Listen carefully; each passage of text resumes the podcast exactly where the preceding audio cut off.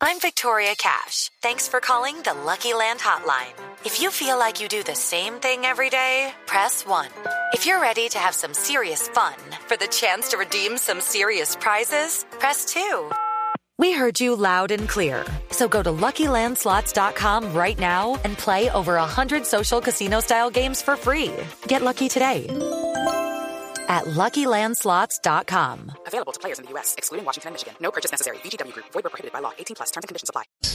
Momento para nuestra sección. Por algo será. Don Álvaro Forero, ¿se han convencido las explicaciones del exalcalde Gustavo Petro o es una cortina de humo? La política actual es muy difícil saber cuáles son los efectos de los escándalos políticos, porque en la polarización no es fácil cambiar la opinión de quienes apoyan ni de quienes están en contra. ¿Qué tanto pierda en esto Petro? No se sabe, porque por un lado, obviamente el video le hace mucho daño, pero por el otro le permite continuar creando esa narrativa del candidato anti. Hoy en la entrevista con Vicky Dávila, Gustavo Petro elevó la discusión y la interpretación y definición del escándalo a una nueva, un nuevo nivel. Básicamente lo que está planteando es que lo quieren poner preso y que este es un caso como el de Lula da Silva, porque sus enemigos han fracasado con las multas y las inhabilidades que han pretendido ponerle y ahora van a recurrir a ponerlo preso. Plantea que el Estado, resistiendo 40 años, que ha pasado por cárcel, torturas y persecución, y que esto es producto de una nueva fase de esos esfuerzos básicamente dice que si él llegara a desaparecer moral, política o físicamente, quienes apoyaron su proyecto político tienen todo el derecho de seguir adelante para buscar un país transparente, así dijo. De alguna manera, unos lo verán como que Petro se está victimizando y otros que está mostrando el complot que hay en su contra.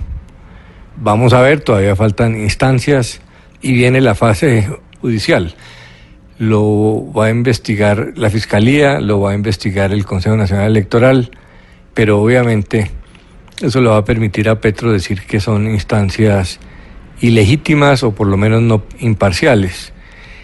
Y la discusión política va a seguir. Lo que está pasando en toda América Latina, los caudillos con halo populista se victimizan y el sistema los persigue y al final los ciudadanos pues no saben mucho a quién creerle y se termina dividiendo la opinión pública entre los que lo apoyaban desde el principio y en contra los que no lo apoyaban. Petro está dándole un manejo político hábil a la situación. Lo que todavía no queda claro para los colombianos es si eh, hay delito, como dicen algunos, o no.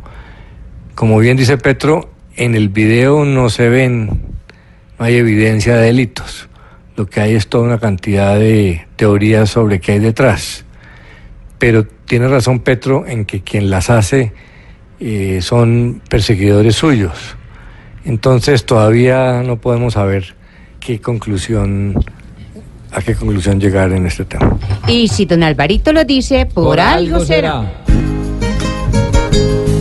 Los petristas están convencidos de que su sermón es la bendición, porque Petro hoy se victimiza con su explicación y se hace el llorón.